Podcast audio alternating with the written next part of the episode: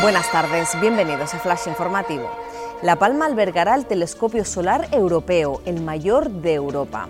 El proyecto, que proporcionará a los astrónomos una herramienta única para entender el Sol, se empezará a construir en 2024 en el Observatorio del Roque de los Muchachos.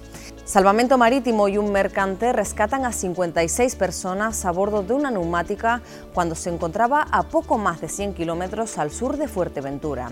Save the Children alerta del colapso en los centros de acogida de migrantes en Canarias y reclama derivaciones a otras comunidades autónomas. España y Portugal anuncian un acuerdo para rebajar el precio de la luz. La excepción ibérica para situar el gas a 50 euros el megavatio estará vigente durante un periodo de 12 meses y comenzará a percibirse la factura a partir de mayo.